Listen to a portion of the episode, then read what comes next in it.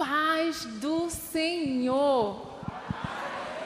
A paz do Senhor, a paz do Senhor, a paz do Senhor, aquela paz que, mesmo em meio à guerra, nós estamos em paz. A paz do Senhor que excede todo o entendimento. A paz do Senhor que guarda o nosso coração do medo, da angústia e do sofrimento. A paz do Senhor que nos reconcilia com Deus através de Jesus Cristo. Que a paz do Senhor esteja com você hoje à noite. Que a paz do Senhor esteja comigo aqui, porque eu estou super nervosa. Eu estou no berço do avivamento no Brasil, gente. Tem mulheres aqui que eu sei que estão assim, ó, muito mais coladinhas do, com o Senhor do que eu, que estão de joelhos no chão por tantos anos. Eu louvo a Deus pela vida de vocês. Vocês têm sustentado o Brasil. A Assembleia de Deus tem sustentado o Brasil em oração e eu estou aqui para agradecer a vocês por isso. Muito obrigada, porque eu sei que o joelho de vocês dobrados nesse chão tem intercedido pelo nosso país. E o nosso país não está pior do que está, porque existe um povo aqui remanescente que se posiciona diante da batalha, diante da guerra, sem medo. Não porque a gente confia em quem nós somos, mas porque nós confiamos em quem é o nosso general. Cadê as mulheres guerreiras desse lugar? Yes! É disso, gente. Eu estou aqui hoje com muita alegria, com muita honra, com o coração assim acelerado. Nunca imaginei na vida. Eu nasci ali na Paraíba. Eu sou paraibana. Tem algum nordestino aqui? Tem nordestino sempre em todo lugar. Beijo para vocês. Sou paraibana, casada com o japonês mais gato que vocês já viram na vida. Eu trouxe uma foto da minha família. Eu queria apresentar para vocês a minha família. Esse é o Lucas, o meu esposo. Nós somos casados há 15 anos. Temos o Mateus. Hoje, o Mateus, quando eu tirei essa foto, ele ainda estava um pouquinho menor que eu. Hoje, ele já está maior do que eu. Ele faz 14 anos, mês que vem. E essa doce menina é a Bianca. A minha filha de 10 aninhos. Aqui tem a gente, olha, mais arrumada. Aqui o Mateus já está maior do que eu. E eu sou essa mulher. Eu sou filha de um bom pai, Deus Pai, que um dia escolheu que eu nascesse para um tempo como esse. Eu sou uma esposa, eu sou uma mãe que busca ser alguém segundo o coração de Deus, assim como você. E hoje a gente está aqui hoje falando justamente sobre a identidade feminina. O que, que é a identidade feminina segundo o coração do Pai? O que, que Deus fala sobre as mulheres da Bíblia? O que, que Deus espera de mim e de você hoje? A gente está vivendo um tempo difícil, sim ou não? Existe uma guerra lá fora. Uma guerra por identidades. Eu estou aqui hoje para convocar mães. E se você ainda não é mãe, um dia você vai ser. Amém? Vai. Deus te deu um útero. Você vai gerar filhos, seja naturais ou seja espirituais. E hoje eu estou aqui para convocar mães, porque, gente, existe uma batalha lá fora pela vida dos nossos filhos, pela vida das crianças, pela vida dos adolescentes, pela vida dos jovens. E nós, como mulheres sábias, porque eu sei que aqui tem uma geração de mulheres sábias, porque Provérbios 14, 1 diz que a mulher sábia edifica a sua casa e a tola com as suas próprias mãos destrói. Em nome de Jesus, não tem nenhuma mulher aqui que vai destruir a sua casa com as suas próprias mãos. Mas todas as mulheres que estão aqui nesse lugar sairão daqui, mulheres sábias, que edificam a sua casa, que constroem para o nome poderoso do Senhor Jesus. Mas para a gente poder se tornar realmente mulheres sábias, a gente precisa entender quem nós somos no Senhor. Como eu falei, a gente está vivendo uma batalha, uma guerra espiritual. Nossa luta não é contra carne nem sangue, é contra principados e potestades. Só que principados e potestades usam pessoas e trazem para o nosso meio ideologias, mentiras, que tem roubado a identidade das nossas crianças. Tem roubado a identidade das nossas meninas. E talvez tenham meninas aqui hoje, perdidas em quem elas são, porque o diabo tem atacado a vida delas. Mas só foi até hoje. Depois de hoje, nunca mais. Pode ter mães aqui que os teus filhos estão perdidos lá fora. Até hoje. Depois de hoje, nunca mais. Talvez tenham mulheres aqui que ainda não entenderam as armas que o inimigo usa para atacar a tua família. Até hoje. Depois de hoje, nunca mais. Não mais. Não mais, porque Deus está levantando uma geração de mulheres sábias que vão edificar o nosso país, que vão edificar a sua casa, que vão ser posicionadas sem medo, porque maior é aquele que está conosco do que aquele que está no mundo. Ah. Eu posso descer aqui? A gente vive uma geração, quando Deus nos chama, para a gente entender quem nós somos. Hoje a gente vai falar sobre identidade. Mas o foco hoje é em ter. Quando a gente precisa entender quem nós somos. Porque quando a gente entende quem nós somos, nós vamos saber o que a gente vai fazer. Para só depois ter. Mas a sociedade de hoje está focada em quê? Ter. Quem é o Deus que rege a nossa sociedade? Mamão. Só existe dois senhores. O ter, ter sucesso, ter seguidores, ter curtidas, ter igrejas cheias pregando um evangelho que não é verdade. Ter igrejas cheias que falam que a Bíblia precisa ser atualizada. Mentira! A Bíblia é a palavra de Deus, ela não contém a palavra de Deus. A gente não vai ter igrejas cheias baseadas em mentira. A gente não vai ter jovens que estão focados somente em ter. A geração TikTok está aí. Ter curtidas, ter visualizações, fazendo literalmente qualquer coisa. Não é? É surreal quando a gente vê os vídeos que eles fazem. Você fala assim, gente, mas por que, que isso chama tanta atenção? Não faz sentido esse tipo de vídeo. Mas por quê? Porque o foco está em ter. E aí o ridículo chama atenção. O pornográfico chama atenção. O vulgar chama atenção.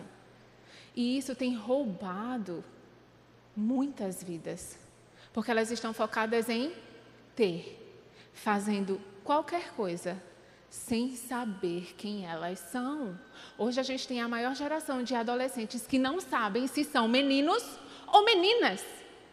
Quando Deus fez homem e mulher. Deus não erra, Deus não mente, Deus é perfeito.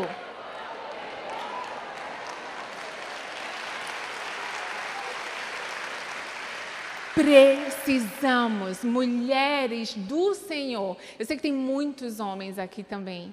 Homens do Senhor.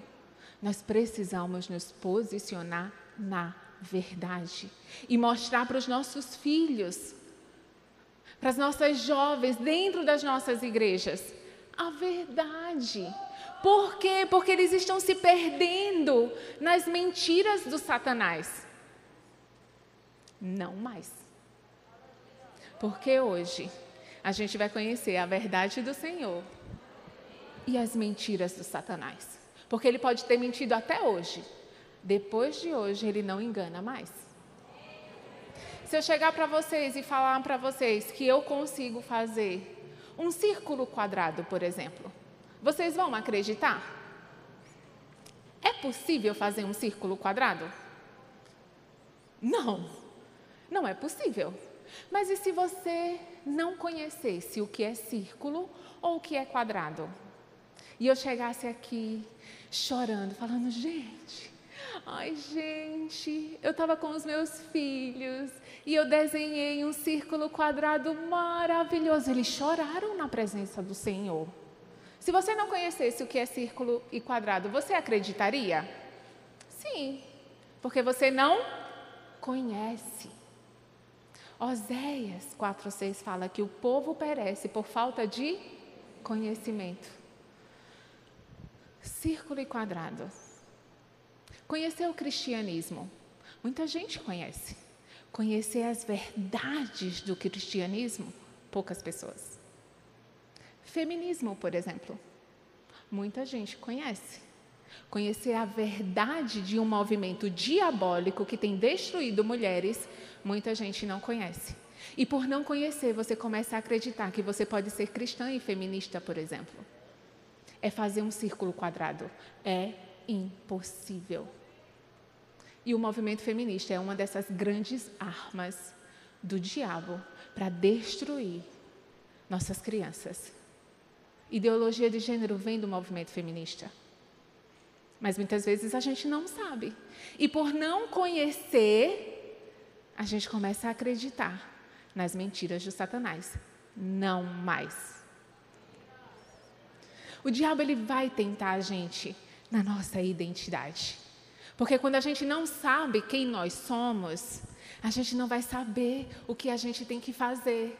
E aí a gente não vai ter aquilo que Deus tem para nós. Ele fez isso com Jesus. Abre tua Bíblia em Mateus 3,17. Mateus 3,17 conta o batismo de Jesus. Um momento lindo. Jesus ele ainda não tinha feito nada.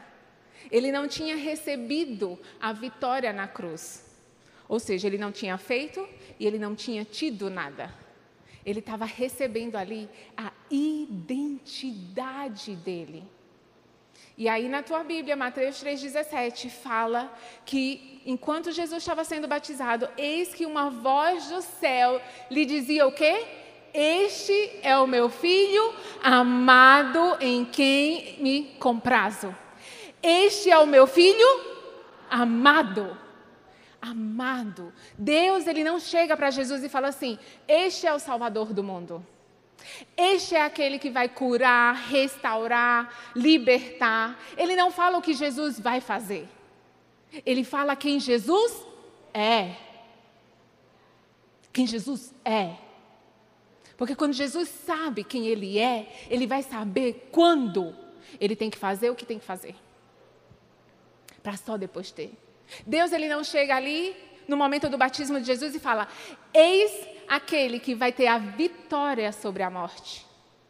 Ele fala: Eis o meu filho amado. Depois desse momento, imagina você estar tá junto com um monte de gente e vem uma voz do céu que diz: Eis a minha filha amada. Eis Luana, a minha filha amada. Nunca mais você vai duvidar da sua identidade de filha de Deus. Mas o diabo, ele não conta mentiras. Ele conta meias verdades. Que é uma mentira. Mas ele não vai chegar descaradamente com mentiras, porque você na cara você vai entender que é uma mentira. Ele é sutil, ele é sagaz, mas ele não é mais poderoso do que o nosso Deus. E Mateus 4,4, abre tua Bíblia em Mateus 4,4. Mateus 4,4, o Satanás vai tentar Jesus logo após o batismo dele. Jesus ele vai para o deserto, ele fica 40 dias, 40 noites, ele sente fome e o Satanás chega para tentá-lo. E ele chega para Jesus e fala: Se você é filho, coloca o versículo 3, desculpa, Mateus 4, 3. Não só o 4, 4. Então o tentador aproxima e diz: Se és o filho de Deus, manda que estas pedras se transformem em pães. Qual foi a mentira que Satanás colocou aqui? Ele roubou uma palavra. Deus tinha dito para Jesus que Jesus era filho amado. O que, que o diabo faz com Jesus? Ele rouba a palavra amado. Ele fala: se você é filho de Deus. Ele não vai chegar para Jesus e falar: se você é o filho amado de Deus, transforma essas pedras em pães. Ele rouba a palavra amado. E ele tem feito isso até hoje. Porque quando a gente não entende que somos amados por Deus, a gente vai começar a performar, fazer aquilo que Deus não nos pediu para fazer. E Jesus responde para o diabo: Não só de pão vive o homem, mas de toda a palavra que procede da boca do Pai, da boca de Deus. E o que, que Deus tinha acabado de dizer para Jesus? Eis o meu filho amado. Uh. Naquele momento, quando o diabo estava tentando Jesus, ele apresentou algo para satisfazer a fome de Cristo. Pedras para serem transformadas em pães. Ele queria que Jesus olhasse para a fome que ele estava sentindo e parasse de olhar para o que Deus estava falando. É isso que o diabo faz conosco. Faz a gente olhar mais para a gente do que para Deus. E aí você entra num processo de murmuração eterna, eternamente insatisfeito. A gente tem visto isso nas nossas crianças, eternamente insatisfeitas, porque elas querem, querem, querem, querem, não é? E aí a gente precisa ensinar que elas não têm tudo o que elas querem, que mais importante do que aquilo que ela quer é ter o Deus Todo-Poderoso na vida dela. Eu sei que vocês fazem isso. Mas o diabo, ele queria fazer isso com Jesus, mostrar para Jesus algo que satisfizesse a fome, a carne dele. E Jesus está falando: uh -uh, eu não preciso olhar para mim, porque eu tenho um pai que eu olho direto para ele. E ele fala para mim que eu sou um filho amado.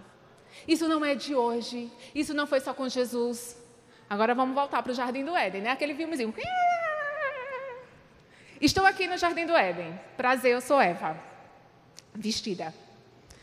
Estou aqui com Adão. Vocês não estão vendo, mas Adão está aqui. Eu estou andando lá pelo jardim. Eva não tinha pecado. Eva tinha tudo o que ela precisava. Ela só não tinha uma coisa. Ela só não podia ter uma coisa: o fruto da árvore do conhecimento do bem e do mal que estava no meio do jardim. Eva não podia ter aquilo, só uma coisa. E a serpente chega para Eva. E o que, que ela faz com a Eva? Ela vai tentar a Eva na única coisa que Eva não poderia ter. E aí Eva vai lá.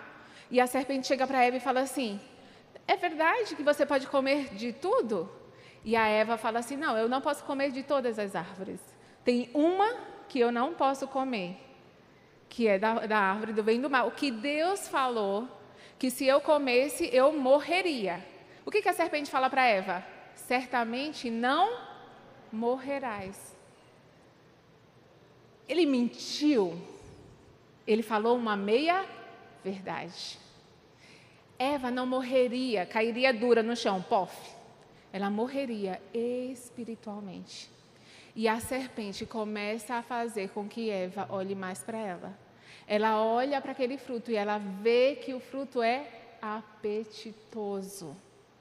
Ou seja, satisfazer a carne. Ela olha para aquele fruto e ela começa a querer ser igual a Deus, conhecedora do bem e do mal. Eva tira os olhos do Senhor e começa a olhar para si. O movimento feminista começou no Jardim do Éden, na boca da serpente, fazendo mulheres olharem mais para elas do que para o Senhor. A gente precisa entender isso e a gente precisa explicar isso para as nossas meninas. Porque o movimento feminista tem levantado uma geração de mulheres tolas que tem literalmente destruído seus próprios corpos, literalmente tem destruído vidas através do aborto, por exemplo. Isso é diabólico. Diabólico. Oh Deus. O ponto número um que eu quero trazer aqui é justamente a sua identidade está em Deus. Olhe para Ele. Eva esqueceu de olhar para o Senhor. E Eva não tinha pecado. Isso significa que a gente, com a nossa carne pecadora, vai ser muito mais difícil ficar olhando para o Senhor. Mas a gente consegue porque nós temos o Espírito Santo conosco. Para nos confrontar, para falar: olha, para de olhar para você e olha para o Deus Todo-Poderoso. Aquilo que é impossível para você é possível para Ele. Olha para Ele, foca nele. E aí Eva está lá no jardim, está lá em Gênesis 3, 1, 7. Só o versículo 6. Vamos ler comigo o versículo 6. Vendo a mulher que a árvore era boa para se comer, agradável aos olhos, árvore desejável para dar entendimento, tomou-lhe do fruto e comeu, e deu também ao seu marido, e ele comeu. Abriram-se então os seus olhos de ambos e perceberam que estavam nus cozeram folhas de figueira e fizeram cintas para si. A partir do momento que o pecado entra, eles percebem a nudez. Entrou a maldade no coração deles. Quando a gente percebe as armas do diabo, do diabo, ele sempre vai atacar a área sexual, por exemplo. Por quê? Porque Deus fez homem e mulher à imagem e semelhança dele. Gênesis 1, 27 fala isso. E quando o diabo ataca homem e mulher, ele está atacando a imagem e semelhança de Deus. O diabo pode destruir a Deus? Não. Então ele vai atacar a imagem e semelhança dele. E se a Bíblia fala que a mulher sábia edifica a sua casa e a tola com as suas próprias mãos destrói, qual é o alvo perfeito de Satanás? Nós, eu e vocês. Somos um alvo perfeito dele. Por isso que ele ataca Eva. Não é porque ela era mais fraca. É porque ela tinha o poder de construir e destruir. Entenda isso. Nós temos o poder de construir e destruir. E cabe a gente escolher o que, que a gente vai fazer. Não existe neutralidade no reino. Ou você está sempre construindo, ou você está destruindo. E a gente só vai conseguir construir quando nós nos tornarmos mulheres sábias. E como que Deus nos faz mulheres sábias? Provérbios diz que o temor do Senhor é o princípio da sabedoria. Temor ao Senhor, olhar para Ele, temer quem Ele é. A gente só tem medo daquilo que a gente conhece. Temer a Deus é reconhecer o poder que Ele tem e tomar as nossas decisões baseado nisso. Temor ao Senhor requer obediência. Eu lembro quando eu era pequena, a minha mãe primeiro me ensinou a ter medo dela e depois a amá-la. Porque se eu não conseguisse ter temor a uma mãe que eu enxergava, como que eu ia temer a um Deus que eu não via? Por isso que a gente entende as armas de Satanás na educação dos filhos onde se coloca a criança em cima dos pais. Sim ou não? Cuidado com as ideologias. Provérbios 22, 6. Ensina a criança no caminho em que se deve andar. Os nossos filhos, eles têm que andar no caminho que eu estou andando. É um chamado para nós, como mulheres, sermos mães que andam no caminho do Senhor e não ensinam só o caminho, e também ensinar aos nossos filhos o caminho que eles devem andar e não no caminho que eles querem andar. É isso que Deus nos chama para ser. Mulheres sábias.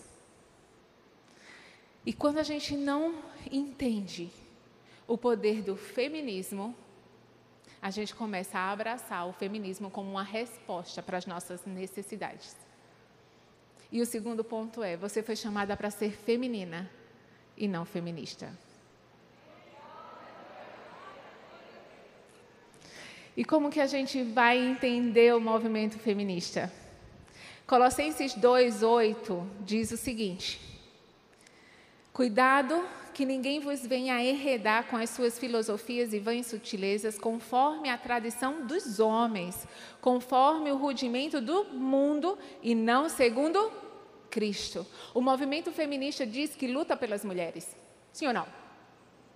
que batalha. Seria muita loucura da minha cabeça vir aqui e falar que o movimento que luta pelo direito da mulher, que luta pela proteção da mulher, é diabólico. Eu sou mulher. Mas hoje a gente vai entender que não tem nada disso. Não passa de mentiras. Ô oh, Senhor. Ah. Vamos lá.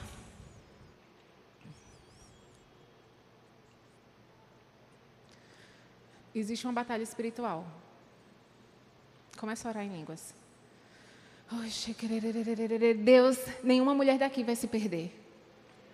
Nenhuma mulher que está assistindo a gente agora online vai se tornar enganada. Ela vai ser liberta e restaurada agora. Todo principado e potestade caia por terra agora em nome de Jesus. O Senhor é maior. O Senhor é o nosso Deus. E o Senhor vai levantar hoje aqui uma geração de mulheres sábias, Pai, que não se deixarão ser enganadas por um movimento tão diabólico. Vocês, mulheres da Assembleia de Deus, sabe quem tira, quem salva mulheres da prostituição? Jesus mulheres da Assembleia de Deus que vão para a periferia resgatar mulheres na prostituição. O movimento feminista, ele incentiva a promiscuidade, a prostituição. Um dia uma feminista chegou para mim e falou assim: Você tem destruído o movimento que luta por mulheres. Eu falei: Não, o movimento feminista nunca lutou pelas mulheres. Ele usa as mulheres para alcançar uma agenda. Falei, quer saber quem que luta pelas mulheres? E eu contei para elas a seguinte história. Eu fui para Fortaleza, ano retrasado. E lá em Fortaleza eu fui numa igreja da Assembleia de Deus de periferia.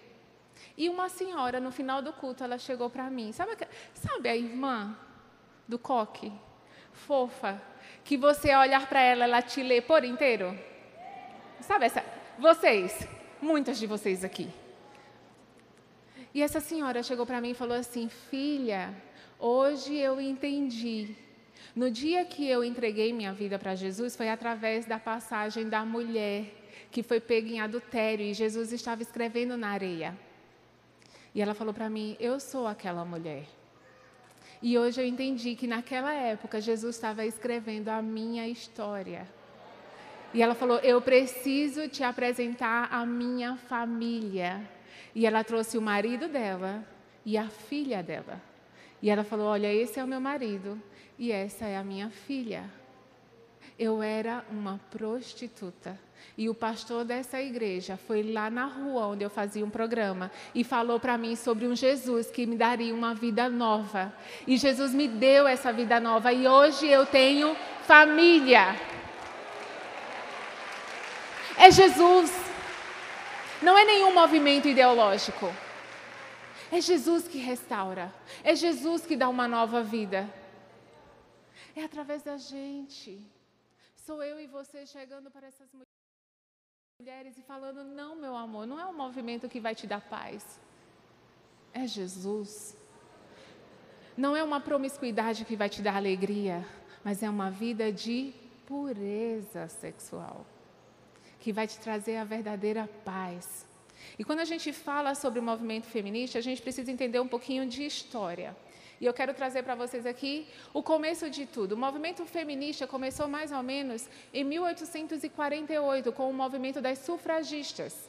Agora a gente vai ter um pouquinho de história, tudo bom? Vocês vão comigo? Por quê? Porque quando a gente tem conhecimento, a gente não vai se deixar mais ser enganado. E uma das grandes mentiras do movimento feminista é que ele luta pela mulher. Mas Berenice Bento, eu trouxe aqui uma frase dela, numa conferência queer, e é uma conferência queer de 2015, a conferência queer fala sobre ideologia de gênero, identidade sexual. E a Berenice Benton, uma feminista guerreira que luta por esse movimento, ela diz o seguinte: Você sabe que não existe mulher que mulher é um símbolo e, como todo símbolo, é unitário, autoritário e impossível. Mas a gente usa, preste atenção, A gente usa este símbolo para construir uma agenda unificada de luta. Que agenda é essa, gente? Da ideologia de gênero. E, a partir daí, avançar numa determinada agenda. Essa é a discussão do essencialismo estratégico. Nós sabemos que não existe mulher enquanto essência, mas a gente usa esse discurso sucessivamente e reforça isso para que a gente possa construir e avançar em alguns momentos. O movimento feminista nunca lutou pela mulher, ele sempre usou a mulher. Por quê? Porque o diabo sabe que uma mulher sábia constrói e uma mulher tola destrói. E o diabo quer destruir famílias. Quer destruir uma família? Levanta uma feminista. Por quê? Porque ela vai pensar mais nela do que nos filhos. Ela vai pensar mais nela do que no marido. Ela vai pensar mais nela, ela. E esse lugar, eu, eu, eu, ele é insaciável. E ela para de olhar para Deus. A primeira onda, pode passar, a primeira onda do movimento feminista foi em 1848, com as famosas sufragistas. O movimento feminista conseguiu o direito do voto para a mulher? Fala comigo, não. Não. É uma mentira contada até hoje. Quem concedeu o direito do voto? Não foi o movimento feminista. Quem concedeu o direito do voto foram os próprios políticos por conta da guerra. As pessoas elas só podiam votar quem servisse a guerra. Mulher servia a guerra? Não. Agora, quando veio a Primeira e a Segunda Guerra Mundial, que os homens tiveram que ir lutar, as mulheres tiveram que ocupar o ambiente de trabalho.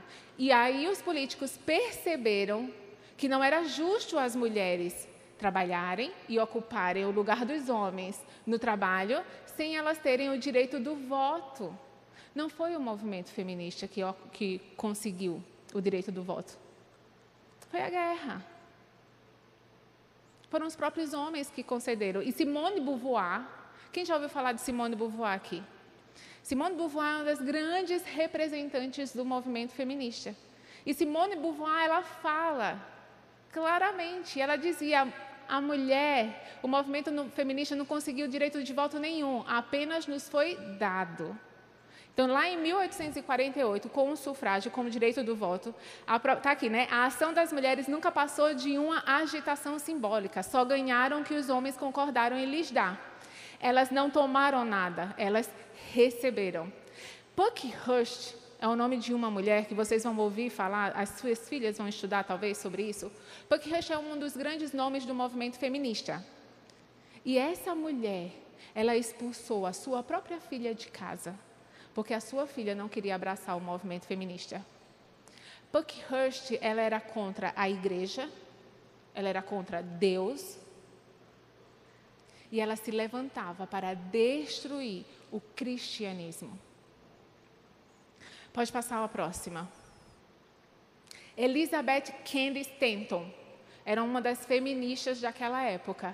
Ela escreveu um livro chamado 80 Years and More. Lá na página 43, ela escreve isso daqui. Leia aí, eu coloquei aqui para vocês. Assim, depois de muitos meses de peregrinação no esgotante labirinto intelectual de A Queda do Homem, Pecado Original. Ela era cristã, gente. Isso foi dentro da igreja. Depravação total. O que, que ela está falando? Das bases do cristianismo. Ira de Deus, triunfo de Satanás, a crucificação, expiação e salvação pela fé.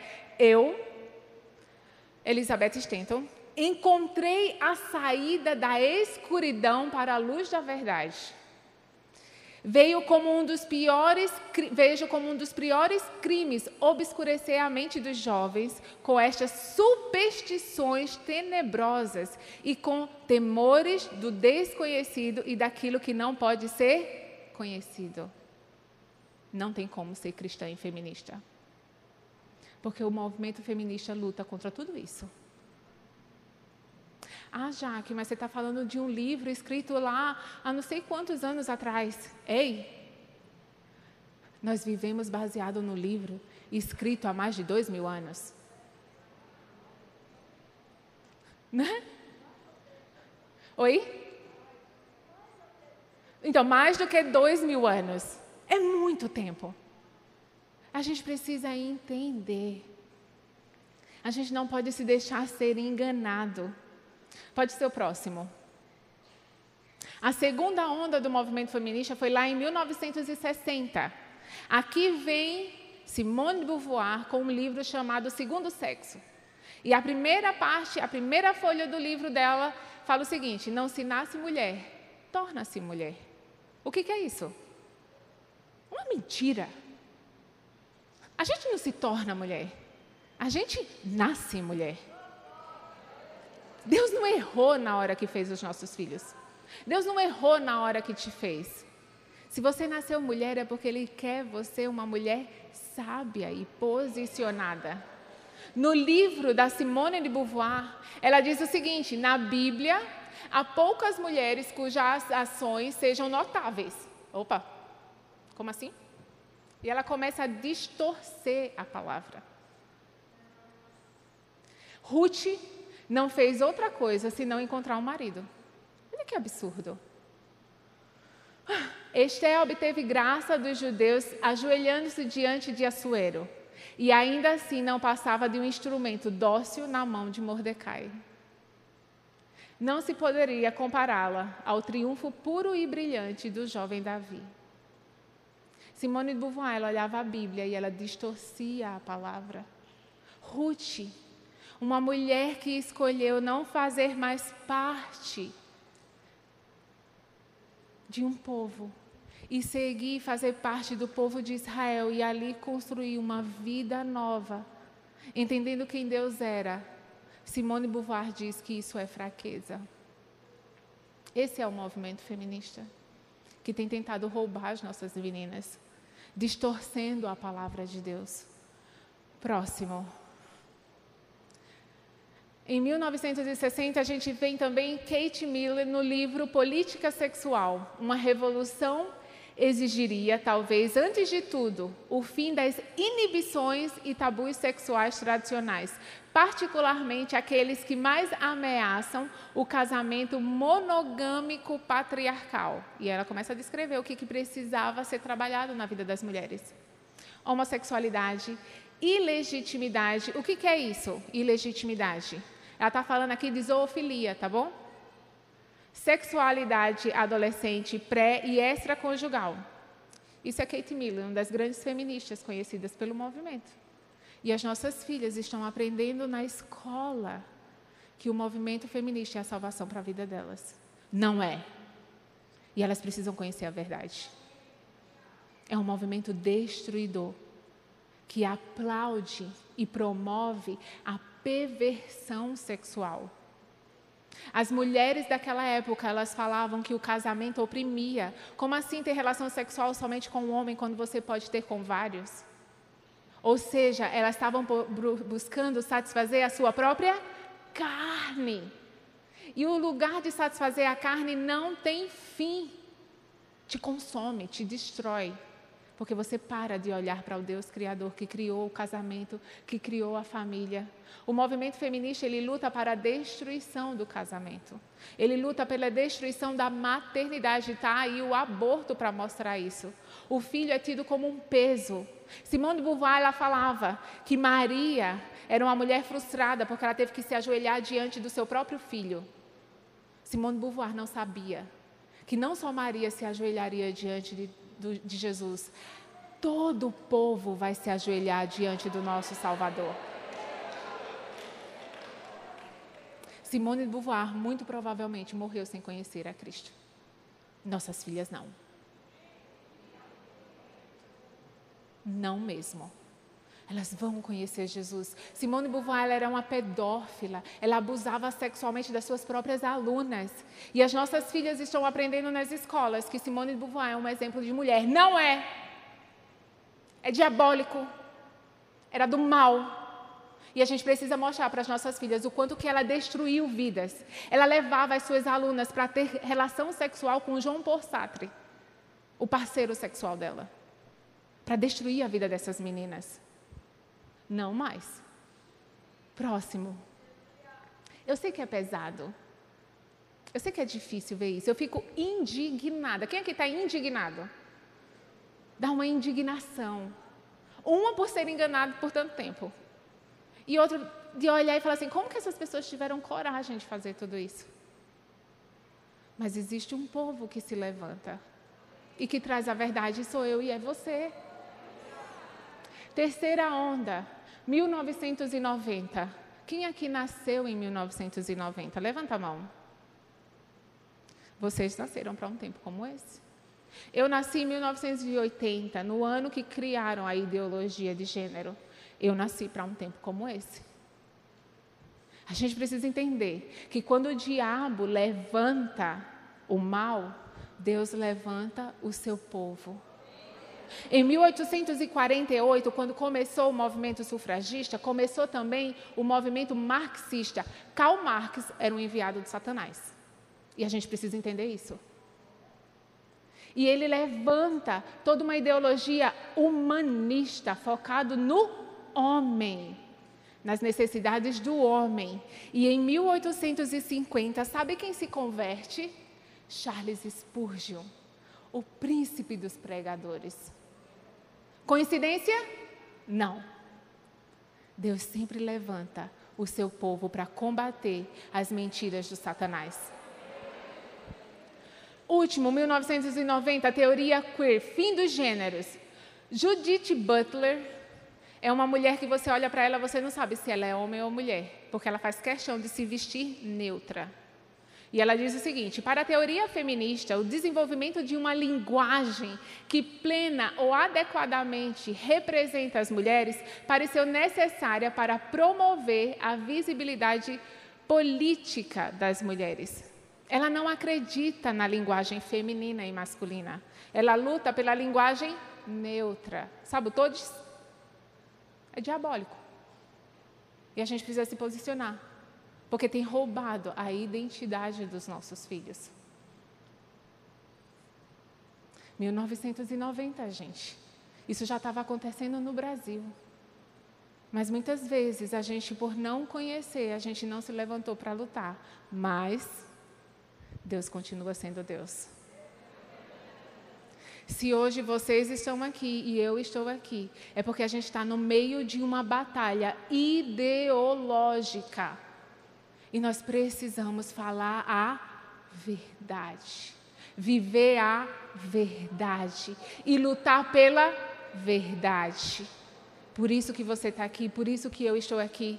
E por isso que a gente precisa entender. Pode passar o próximo, eu trouxe só uma tabela, depois eu deixo aqui para. Vamos lá, vou falar rapidinho, que o meu tempo está acabando. Cristianismo e feminismo. O cristianismo ele fala do amor a Deus e ao próximo como a si mesmo. O movimento feminista fala amar a si mesmo e as mulheres que pensam iguais. Não é verdade? Honra. Honra é opressão para o movimento feminista. Humildade no cristianismo, no movimento feminista, eles lutam pelo orgulho. Orgulho de ser mulher, orgulho de ser qualquer outra coisa. D. Perdão. O cristianismo ele prega o perdão, o movimento feminista prega o ódio. Dependência de Deus. O movimento feminista prega total independência de Deus. Tem uma das grandes feministas hoje que ela fala que a mulher, ela nasceu já com tudo o que ela precisa para ser feliz. Verdade? Não. Existe um vazio dentro de todo ser humano que só é preenchido quando Jesus ocupa esse coração. Submissão como bênção, submissão como opressão. Submissão é um presente, é uma bênção do Senhor nas nossas vidas, mulheres. Submissão é você se permitir ser carregada por um homem forte. Qual é o problema? Quando a gente casa com um homem fraco. Aí o problema não está na submissão, o problema está com quem você casou. O que, que tem que fazer? Orar, pedir misericórdia ao Senhor, não é verdade? Senhor, transforma esse homem, faz ele forte. Mas a submissão nunca foi um problema. Pureza sexual. O movimento feminista fala sobre perversão sexual. O homem é o cabeça, o homem não é nada. Família é a representação de Deus. Para o movimento feminista, a família é a representação da opressão. Cuidado. Quando a gente entende que nós somos femininas e não feministas, a gente vai parar de olhar para um movimento e a gente vai começar a olhar para Deus. Ele que diz quem nós somos. É Ele quem nos fez. É Ele que tem nos chamado para nos posicionarmos diante da nossa sociedade, não um movimento. Com filosofias humanas. E quando a gente entende isso, eu quero ir para o terceiro ponto. Você não é o seu passado. Você é aquilo que Deus diz que você é. Talvez hoje aqui você pode estar se sentindo culpada por algo que você fez, por ter se deixado ser enganada por todo o tempo até agora. Mas as misericórdias do Senhor se renovaram hoje de manhã. E as misericórdias do Senhor são a causa de não sermos consumidos.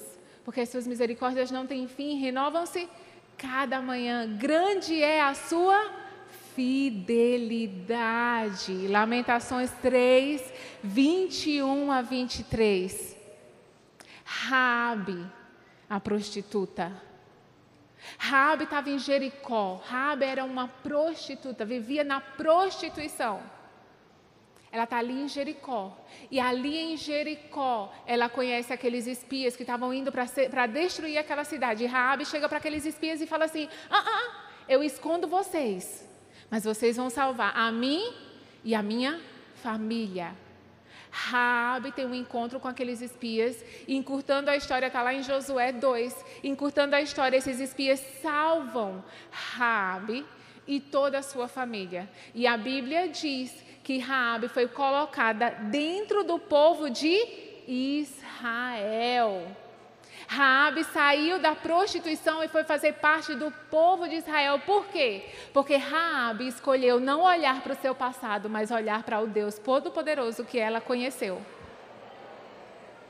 Se Raabe tivesse olhado para o passado dela, ela falaria: "Ah, não, tem muitas outras pessoas aqui na minha cidade que podem ter essa vida nova". Mas ela parou de olhar para o seu passado e olhou para Deus e Josué levou. O que, que significa Josué? Fala comigo, Yeshua. Yeshua, gente, por que, que Moisés levou o povo até a entrada da terra prometida e não entrou com eles? Porque ele desobedeceu, na é verdade? Moisés representa a lei.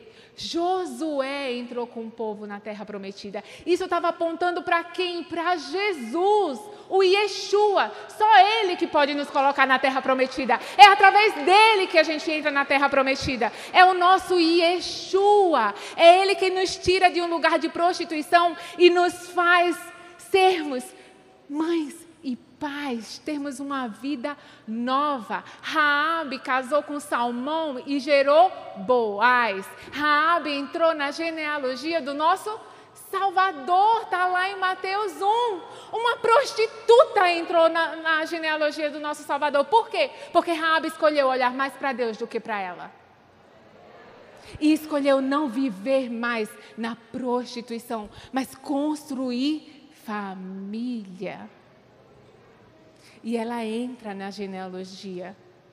Raabe tem um filho chamado Boaz, e Boaz casa com quem?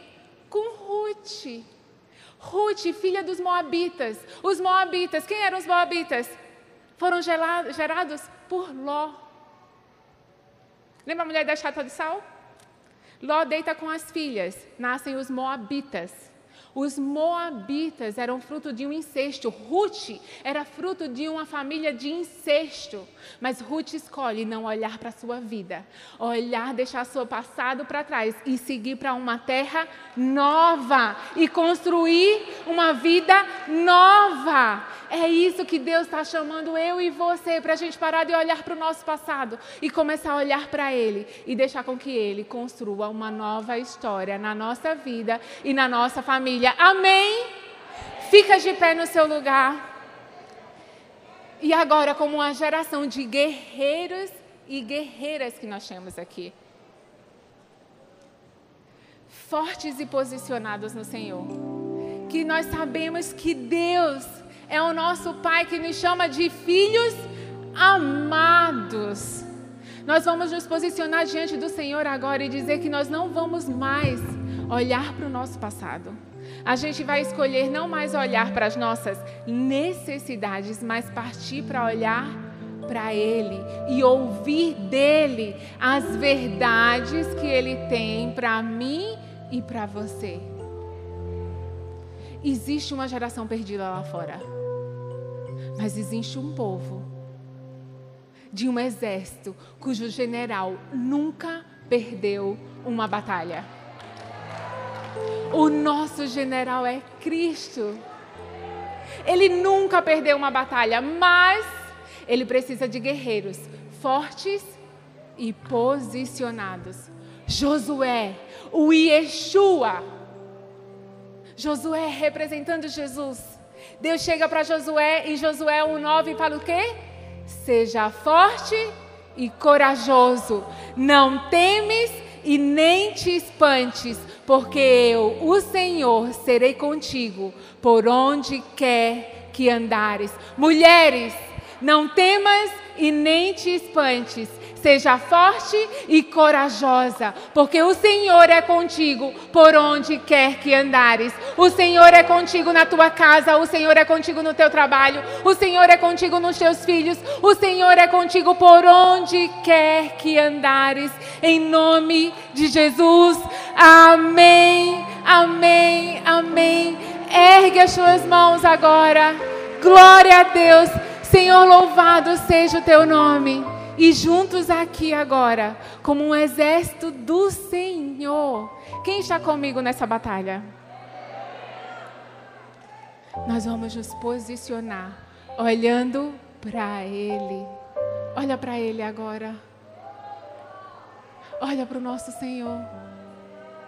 Ele está aqui. Oh Deus! O Senhor conhece as nossas fraquezas, o Senhor conhece as nossas limitações, mas juntos nós dizemos: Eis-nos aqui. Fala no teu lugar: Eis-me aqui. Envia-me a mim. Nós queremos lutar por essa próxima geração, Deus.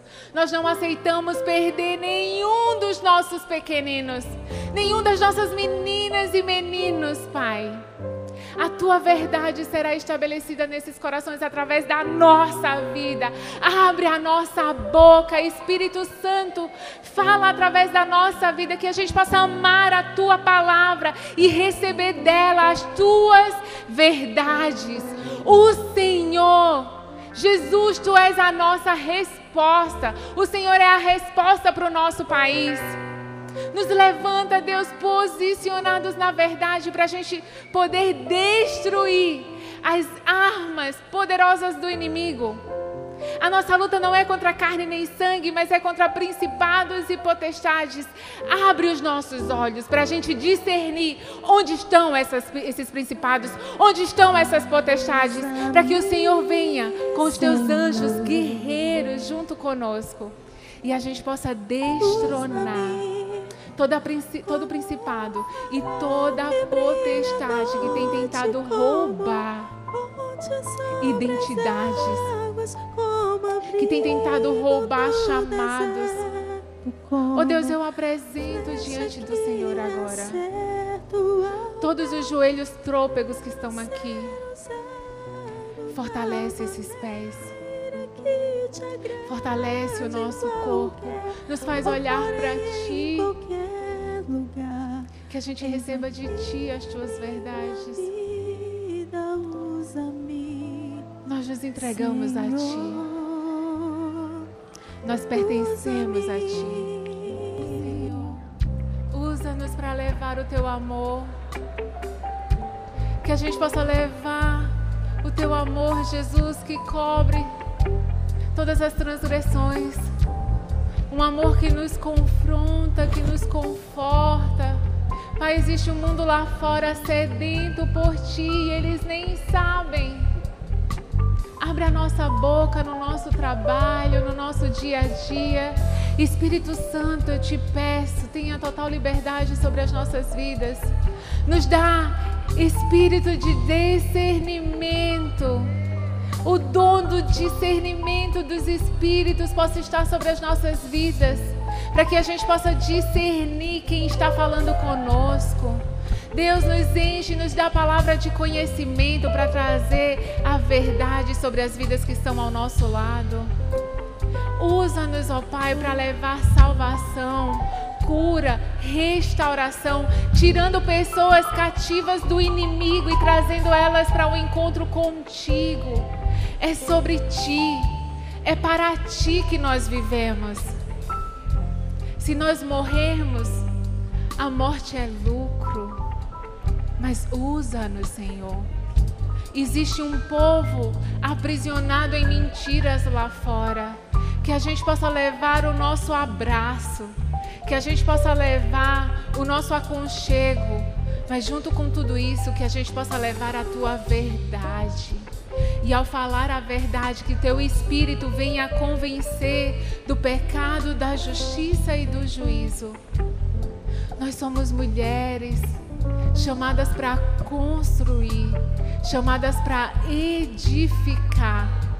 E nós nos colocamos diante do Senhor agora para edificar não somente a nossa casa, não somente a nossa vida, não somente a nossa igreja, mas para que a gente possa edificar o nosso país.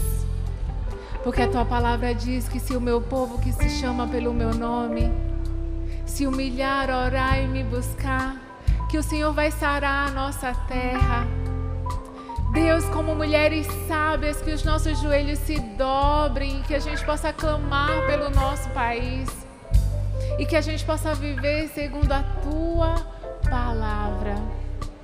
E se tem alguém aqui ainda que não entregou sua vida para Jesus, que hoje essa vida possa ser entregue. Oh Pai, obrigada, porque eu sei que o Senhor trouxe cada uma aqui. Em nome de Jesus. Amém. Amém. Dá uma salva de palmas para Jesus.